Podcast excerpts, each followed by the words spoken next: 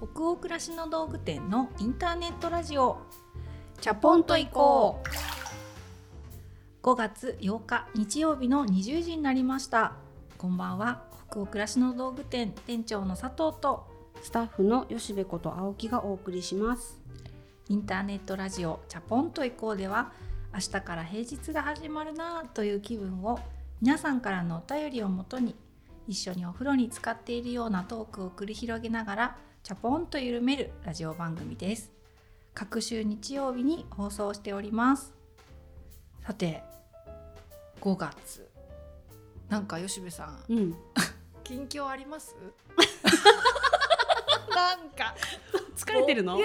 どうしたら空っぽなのね今日。空っぽちょっといや空っぽではないんだけど空っぽに近づいている。今日ね 収録してるのがもう5時だもんねこれ。いやそうなのよ。平日の若干空っぽになりかかってるからちょっと近況を教えてちょっと元気をちょうだい私に。近況教えて元気をちょうだい 元気出る近況あったかな。なんか元気出る近況そう。あのスーパー行く時ってうん。あのスーパー行くの楽しいって思えるターンと、うん。あもう義務感でしかないって思える時あるじゃない？あるある。それが毎週のように交互うんうん。か日替わりでやっていくきたりもするんですけどやっぱりスーパーの横に花屋があると、うん。なんだろうな。買わなくてもちょっと見るだけでもはーって癒されるよね。癒されるわかる。だからなのか知らないけど最近よくあの色のある花うん。買うようになったんですよね。今だと何が出てるかね5月。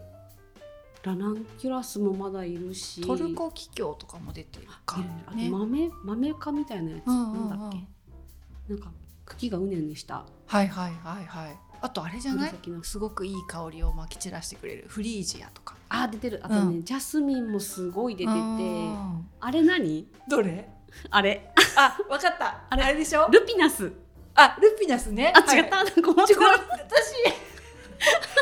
ーって言いたいのかなと思った。この手振りが。あでもうん。なんかパカッて開く手振りしてた。ルピナス可愛いよね。可愛いルピナスたびたび買っちゃうね。黄色と紫とよく出てて。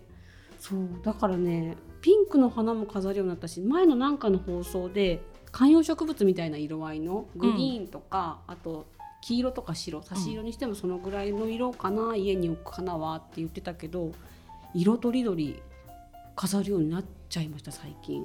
やっぱ可愛いね。可愛い。やっぱりでも確かにね吉部さんそう言ってたね前回。何の回だったか忘れちゃったけど私はもともとその結構カラフルなお花うんうん好きなんだけど、観葉植物見えするような枝物とかを買うことが多いって言ってたね、そうそう、うん。食卓にもちょろっと短いやつとかを生けておくと気分がいいんだよね。うん。で夫も「なんか最近花飾るじゃんいいよね」って言ってくれてそう息子も「あここのなんか柱にかかってるや垂れ下がってくるやつとかあのマイクラでよく作るんだよね」とか。言っていいね。いいですね。なんかちょうど暖かくなってきたじゃない、うん。であの私もベバルベルコニーだってバルコニーで植物を育ててて、冬の間は全部さ枯れ枯れになってるんだけど、うんあれ毎年この時期感動するんだけど、うん。うん出てくるのよまた新芽が、そうそうそう新芽がね。あんなにこうもうダメかっていう見た目だったのに、うんうんある日ちっちゃい元気のいいピチピチしたプリプリプリプリプリした芽が出てきててでお花もまたバーって今年4月になったら咲いて、びっくりしちゃった。根っこ生きてたんだっていう。生きてたんだって思うよね。あの新芽のことは私も話させてほしいんだけど。今日大丈夫。次行けなくなっちゃってこの冒頭の話がだいぶ。新芽新芽の話したい。えいいよ。ねどうしたどうした？ウンベラータがうん。こう寒さに当たってこう完全に葉っぱが落ちちゃったってこれずっと世話してるウンベラータなんだけどウンベラータってこう存在が大きいから、葉が落ちた時のショックも大きいじゃない、わかる、あーって思って、うん。ででもなんかこの上の方細いけど太いところちょっと切って、うん。切り戻したらあの4月あたり元気になるんじゃないと思ったら本当に先週からうんうん。すっごいギュッと生え始めて大きい葉っぱが背はめちゃくちゃ低くなっちゃったんですけど、うんうん。でも 伸びるよそれ。ねそう。ウンベラータは剪定してあげるとうん。よりすごくまた枝を伸ばすらしくって、私もいいこの話して。うん奪うじゃん。話題奪うじゃん。いいよいいよ。いやウンベラータは一言げはしてっていうか私も大好きだし、ううんちのあの仕事部屋でね置いてるのを全部よしベンチと同じ状態になっちゃったの、うんうん。今日寒さで。なんか窓の近くに置いてたら全部落ちちゃって本当には裸みたいになっちゃった去んだけど、年同じとこに置いてても全然大丈夫だったのに。そうなのよ。今年急にね。わかる。うちも全く一緒ででもまさにうん。この4月からうん。新芽が出てきました。やったじゃん。いイエーイあれ本当感動するよ。や嬉しいよね。嬉しい。あ本当2回目だけど根っこ生きてたんだって。本当になんかそのなんて元気もらえるよね人間の方も、うん。あ根っこさえ生きてれば、うんうん。また芽を出したりこう花を咲かせたりできるんだっていそううそう。一回ね、うん。なんかみすぼらしくなっちゃってもまあ大丈夫。根っこ立ってないからってそうなのよ。結構やっぱ春はそういうことに感動させてもらえる季節だよね。ね蒸し暑くなるまでは花持ちがいいし、うん。しっかり楽しみたいなって思いましたね。そっか。いや元気出たなんか。あ出た？今。あよかった。うん。だいぶこう今満ちてきた。少しあエネルギーが。花の話とかするとやっぱ元気出てくるね。えなんかおかし分かってるから。分かっていやさすがだよ。本当に。いやなんかいい感じで今日も収録していけそうな気がします。はい、じゃあ今夜もチャプランの皆さんからお便りがたくさん届いておりますので紹介するところからスタートしたいと思います。東京都にお住まいのラジオネーム青い器さんからのお便りです。いつもお弁当を作ったりお風呂に入りながら楽しく拝聴しています。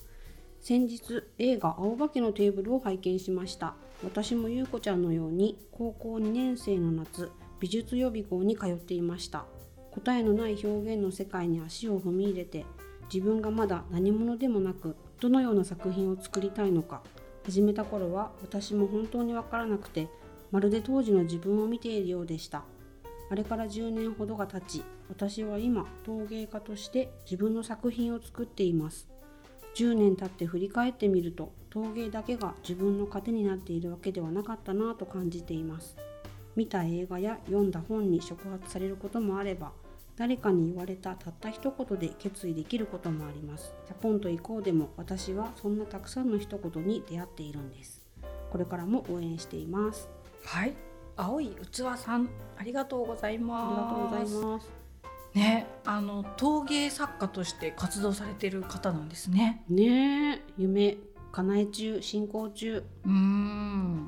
陶芸って体験したことある？うんある私ろくろを回したりとかってしたことないんだけど一度やってみたいんだよね。あすごい楽しいよ。あ本当？いやなんかあのあれを触るのが、ほらどまたちょっと土は土でも違う質の土だと思うんだけど、土触るの好きだから、うんうん。やってみたいんだよねすごく。なんかね最初ろくろ回すところじゃなくてろくろちょっとハードル高かったのでうん。手びねり、なんかただ土をこねてこう台の上で練り練りして成形していくっていうのもやってみたんですけど、うんうんそれもすごい楽しかったです。へえ。なんかチャポイコでそういう社会科見学みたいなの行ってみたいですね。行ってみたいね。なんかよしべとやる陶芸体験みたいな。私教えられないけどなんか私が引率するみたいになってますけど私も習いたいです。保護者としてこう。有識者みたいな感じになっちゃってる違ううん違うんですよ。そうなんかそういつかやりたいってこうやって言ってるだけじゃなくてやってみたいなってお便り読んで思っちゃった。ううんんなんか話はちょっとそれちゃうけど私ほら今年ピラティス体験に行くって宣言してるじゃない、はい。で一応ちょっと近所でどの辺がいいかなって口コミは調べ始めたの。うんでねあのピラティス私体が硬いから恥かかないか心配でなんて話を以前ねラジオでしたらあの店長さん大丈夫ですよってピラティス体験者の人がお便りくださって。あ読んだ読んだ。そう。ハードルを下げてくださった、うんううんみんな自分のことに一生懸命でみんなコロコロ転がってるから大丈夫です。みたいなコロコロ転がってるからとは書いてなかったと思うんだけど まあそんなニュアンスでねみんな自分と必死に向き合ってて、うん周りの人のことを気にする余裕ないから大丈夫ですよ、うん。グループレッスンでもって書いてくださったんで、なんかうかうかしてると今年ももうさ、うん。半分終わっちゃうからやばいやばいと思って。だからまあピラティスもなんですけど陶芸とかも本当に興味があるなーなんてことを今お便り読んで思い出したです。美味しそう。でもね見た映画読んだ本に触発されるっていろんなことがやっぱり今糧になってるって書いてくださってるけど、うん。本当私たちもたくさんやっぱ本とか映画影響を受けてきてますもんね。本当そうですね。うん。ね映画も見てくださったということで青い器さんありがとうございました。ありがとうございました。はいじゃあ次のお便りいきましょ北海道にお住まいのラジオネーム花月さんからのお便りですもともとファッション系の大学に行き出産前まではカフェや古着屋で働いていてファッションやインテリアアートが好きでしたが今はなかなか自分だけに時間やお金をかけることが難しくなりました。子育ての先輩のお二人に質問なのですが赤ちゃんが生まれて生活がガラリと変わってからもこれだけはと自分優先にしたことはありますか？私はファッションに制限は多くなってしまう代わりにリュックや靴などは少し高くてもお気に入りで毎日ウキウキするものを選んでいます。気持ちを保つためにやっていたことがあればぜひ聞いてみたいです、う。うん。ありがとうございます。ありがとうございます。なんだろう。確かにファッション制限ありましたね。こう当時だからどういう格好をしていたのかあんまし思い出せない。けど髪とかも保育園に送っていく前の朝のバタバタを自分の身だしなみに時間をかけれなかったからもうペッペッパってやれるような、うん、そのショートカットでね身支度できるようなうんうん。格好をしてたなと思って、そういう中でこれだけは譲れないってなんだろう思ったかな。今遠くを見ている。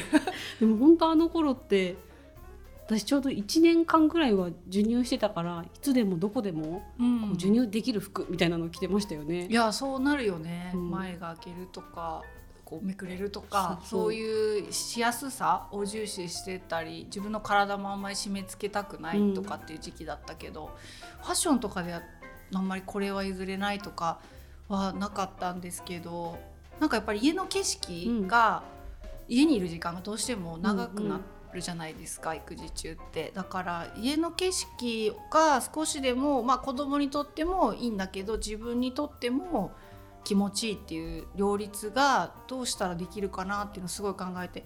当時結構あのおもちゃをうん、買ってたんですよ。子供のなんだろうなんか外国ドイツ製とかの木のおもちゃをすごい集めてて、それまで私北欧のヴィンテージの花瓶とかすごい好きで表に飾ってたんだけどやっぱり赤ちゃんいると倒されて割割られちゃうと泣くと思って一回子供が倒さないでくれる年齢になるぐらいまでは大事に箱に入れてしまってた時期あるんですね。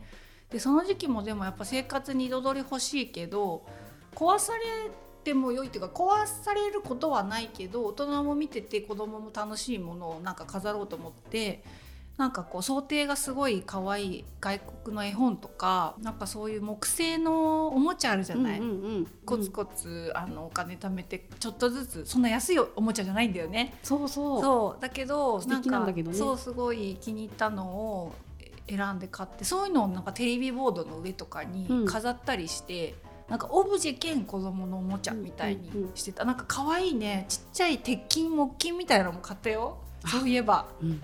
そういうのもなんかね鉄筋のところが水色に塗ってあってすっごくおしゃれで可愛くって、で子供も喜んでそれ叩いて音出してで大人も見て嬉しいみたいな、うんそういうのを集めてたのを思い出した今急に。に折衷案ってことね。そうそうそうまさに。私も嬉しいあなたも嬉しいみたいな。そうそうそうあった？そういうの。えー、なんか多分あったと思うんですけど本当その場しのぎっていうかあの案をひねる間もなく過ぎていくし今日の課題が明日は解決されてたりとかしてその都度こう対応策考えるのがもう難しいみたいな。どうせ明日には解決してるかもしれないみたいなのでなんか結構その場しのぎしてましたね。そうね。そう。でも本当に大変で夫婦ともに記憶その頃の記憶がないねなんて話すんですけどお互いに一人時間が必要な人間なので本当にこうちょっと険悪になりながら一人時間を死守してたなって思います。そう。あれ一人時間かな。うん。30分とかでもね本当に当時貴重だもんね。なんかパンパンにストレスがたまるまで割と声を上げられなかったったなって記憶があってなんかこう、うん。こうしたいみたいなのが結構自分初でまだこう言えないというかうん。何なんでしょうねあの時期ってね。うん。なんかこう自分のリミッターがパンパンになってるのに自分でも気づけないというかその日暮らしすぎて。うん。ある日わーってこう弾けるのであ私いっぱいだったんだって気づいてちょっと自転車こかせてみたいな。自転車こがせて？ちょっと自転車こいでくるからみたいな。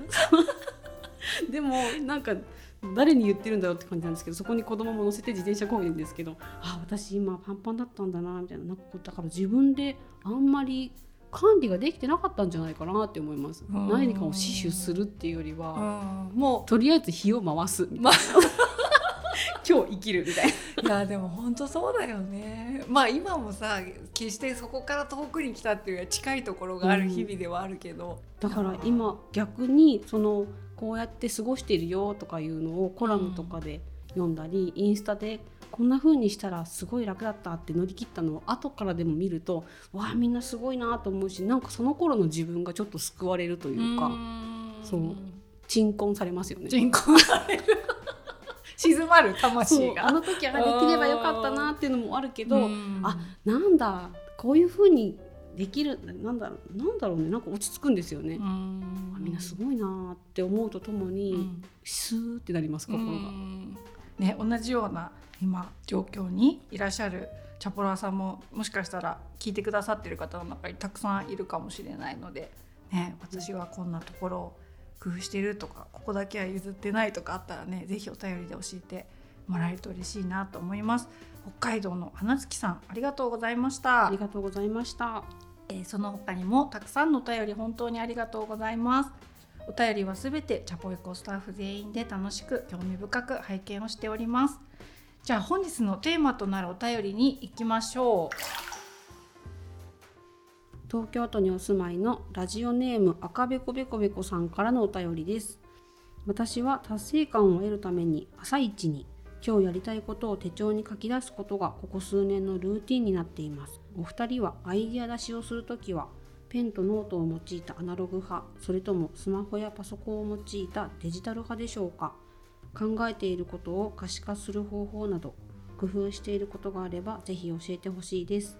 またお気に入りの文房具や使っているツールなども教えてください。お忙しいお二人の仕事術に興味津々です。うありがとうございますす。すごいですね。朝一番にやるべきことじゃなくてさうん、やりたいことを書き出すっていうのが。うんうんうん。しかもここ数ヶ月とかじゃなくて数年のルーティンになって続いてるってすごいですね。ね、やりたいこととやるべきことみたいなのが一緒になってる感じなのかなこれは。うん。成果を得るためにって書いてあるので、ね確かに確かに。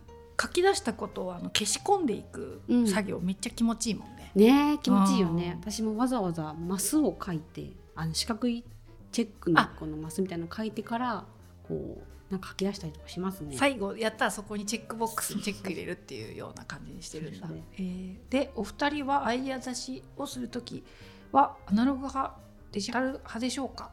仕事の上での考えてることとかアイデアとか、まあ、うん。スケジュールとかも含むのかなと思うんですけど、いろんなことを管理する方法とかツールという新たなお題いただきましたけど、うん。どうしてる？うーんとね最近はっていうかここ数年はかなスケジュール管理1ヶ月とか2ヶ月うん。分とかのざっくり大きいスケジュールとかうん。そのこの週にこれを必ずみたいなそういう締め切り系のやつはざもう全部仕事は Google カレンダーに入れてますかね、でもそのカレンダーの中に細かく細かく書き込めるじゃないですか時間単位で、うんうんでもそれって見るのが難しいというかこの枠に書いてあるけどなんか私の中ではそういうデザインみたいに見えてしまってこう流しちゃうので一日の仕事の ToDo リストみたいなものはうん赤べこべこべこさんと同じで紙に書き出してますね。えーそれは仕事が始まる前に？そう朝修行する時に今日はこれとこれとこれとこれだなみたいなのをざっと書き出してでその中でも細かくなんかやることが出てくるじゃないですか、うん。それを細かく書き出して一個ずつ消していくっていうのをやってますね、うん。同じ同じかなもしや。だいたいこのラジオの原稿の裏紙使ってます。あそうなんですね。それは初耳です。この原稿の裏紙が吉部さんの朝の ToDo 管理収録終わったら持って帰ってうん。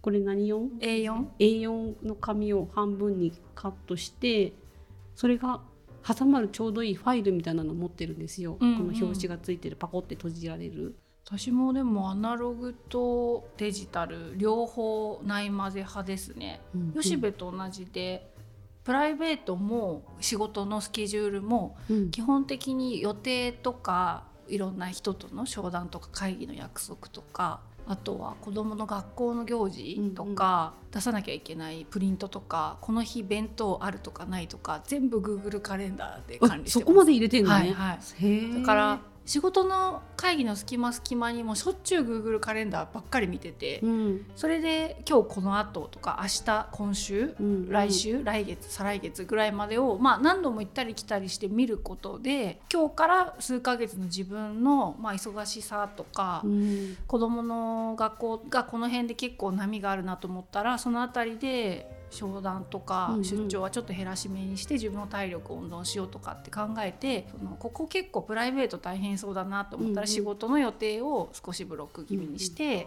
空き時間を作るとかなんかそんな感じで数ヶ月先と、まあ、今日明日明後日ぐらいまでをなんか行ったり来たり自分のスケジュールを鳥の目虫の目で行ったり来たりして結構コントロールするっていうのは結構やっぱデジタルがやりやすいじゃない、うん。すぐ上書きしたり削除したりっていうことができるので、ねあれが便利ですよね、うん、やってるかも。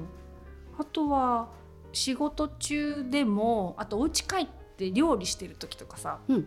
またはもう子供も寝てゆっくりソファーでなんかテレビ見てるとかっていう時に、もうなんかちょっと仕事のこと考えたりそういう時間にああの人にこれを言わなきゃいけなかったとかあとはずっと考えてる仕事のテーマであこうすれば解決できるかもみたいな糸口をひらめいたりみたいな時はとにかく私はあの iPhone のメモ機能うんうんうん。を黄色いバーがついてるそうですそうです。あれをだから PC と同期させてて夜はもうあんまりパソコン触りたくないのでスマホに例えば料理してる時にハッて思いついたアイデアとかそういうものをメモに入れておいて毎朝それを今度パソコン開いた時にその同期してるメモを開いてこれは誰に言わなきゃってなったらチャットツールでその社内の人にその時点で朝投げたりとか、あこれもうちょっと考え膨らませたいアイデアだなと思ったら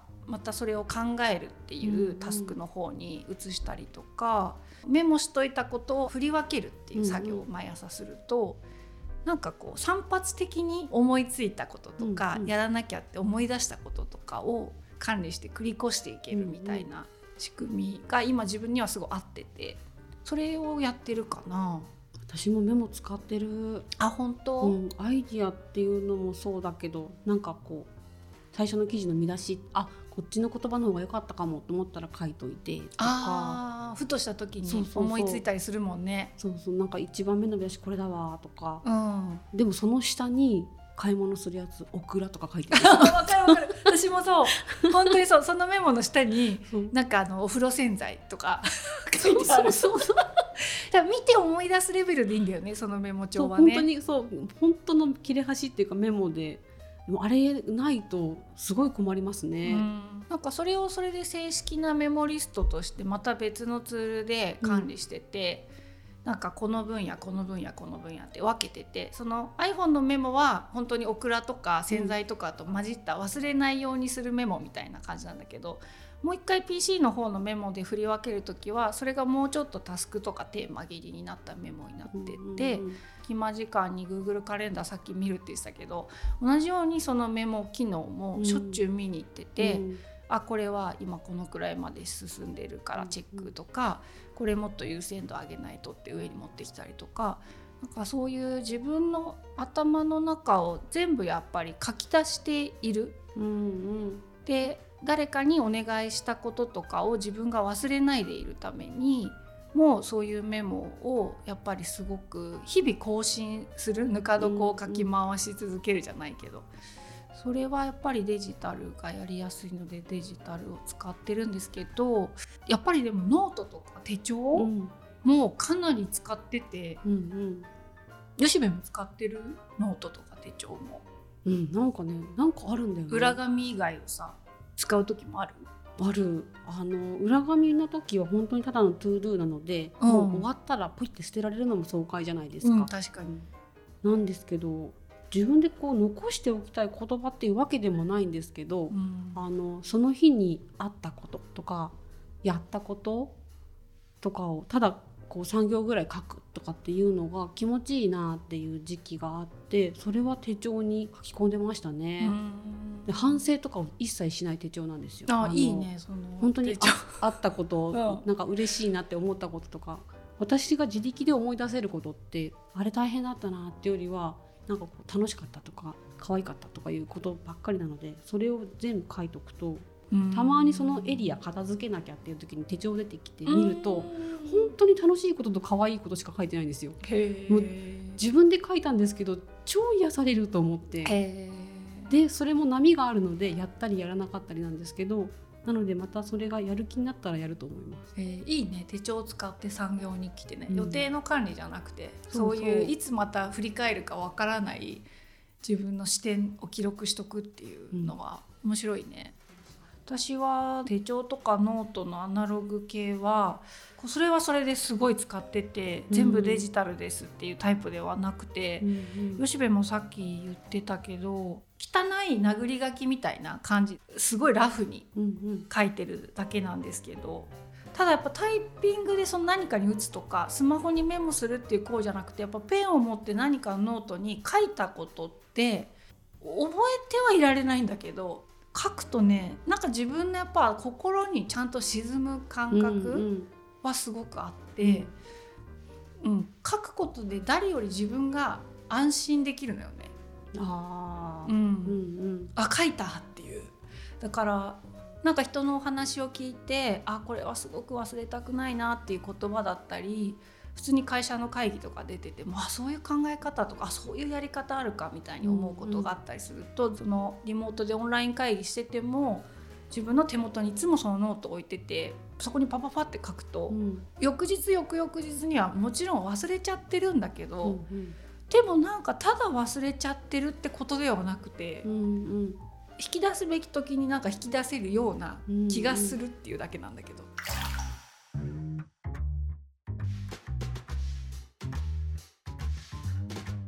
例えばお店をどうしていこうとかこれからの北欧暮らしの道具店どういうことをやっていきたいかってやっぱ考えを自分の中で広げたりしなきゃいけない時は、真っ白なノート買ってきて、うん。結構なんていうのへったくそなんだけど絵絵みたいなのをやっぱりノートに書いて、まず自分をすごいそれでワクワクさせて、うんあこんな世界作れたら面白いかもって自分が思えたら人に喋れるから、うん。いいノートを買ってくるみたいなこととかはあるかも。覚えてないけどなんか覚えてるみたいなのってなんかわかります？口にしたのとちょっと近いというあか確かに。言葉にしたのと近いっていうのは確かにそうだね。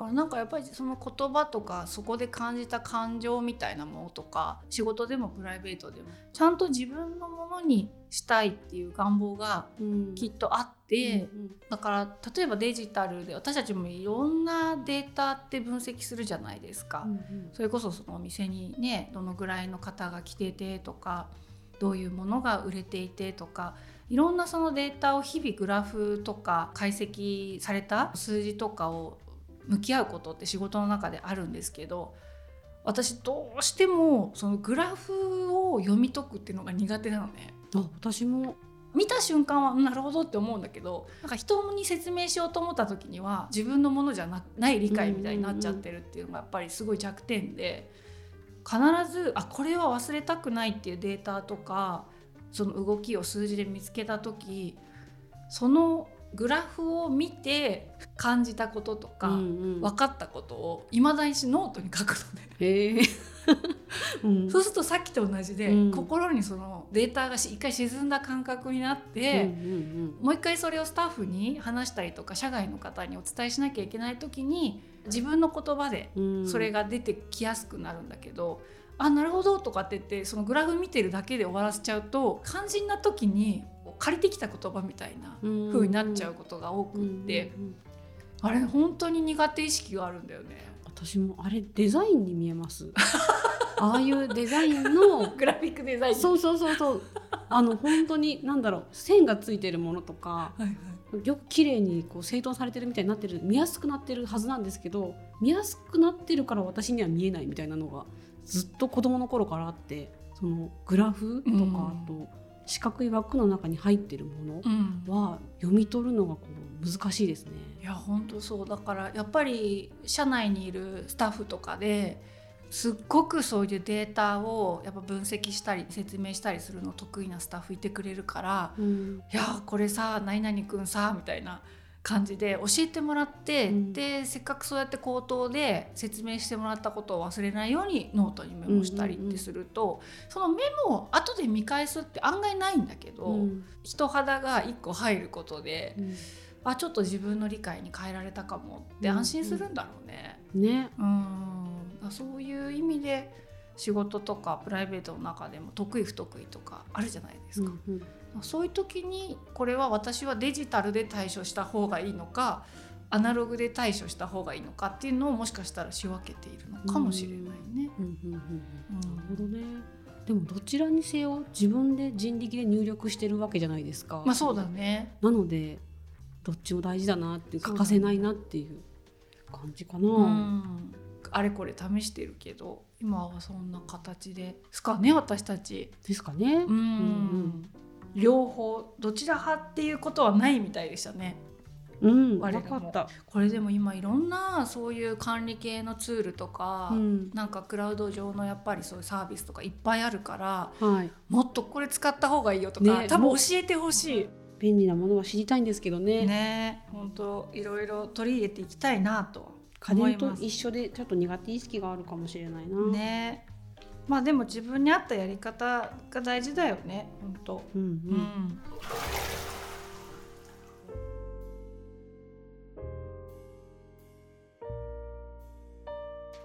今夜のインターネットラジオチャポンと移行はここまでです、えー皆さん本日のお湯加減いかがでしたでしょうか？吉部さん今夜は？まあお仕事術みたいな。術っていうほどの術がなかった。全く術がないっていう結論。喋りで始めてから本当に術がなかった。本当だね。多分やってましたよそんなのっていうのばっかりだと思うんだよね。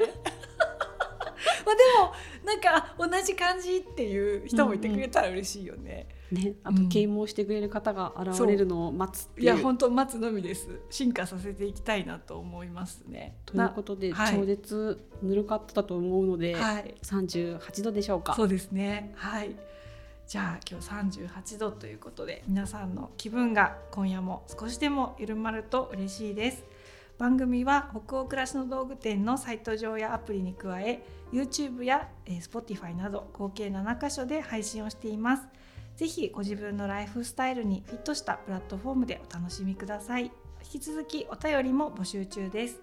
感想ご意見ご質問などサイトやアプリでチャポイコ最新記事を検索していただきページ後半にあるバナーよりお送りください。Spotify などの場合は説明欄のリンクからお便りフォームに飛ぶことができます。全国のチャポラーの皆さん、お便りお待ちしてます。次回のチャポンと以降は5月22日日曜日の夜20時放送となりますそれでは明日からもチャポンと緩やかにそして熱くいきましょう北欧暮らしの道具店店長の佐藤とスタッフの吉部こと青木がお届けしました。それではおやすみなさいおやすみなさい。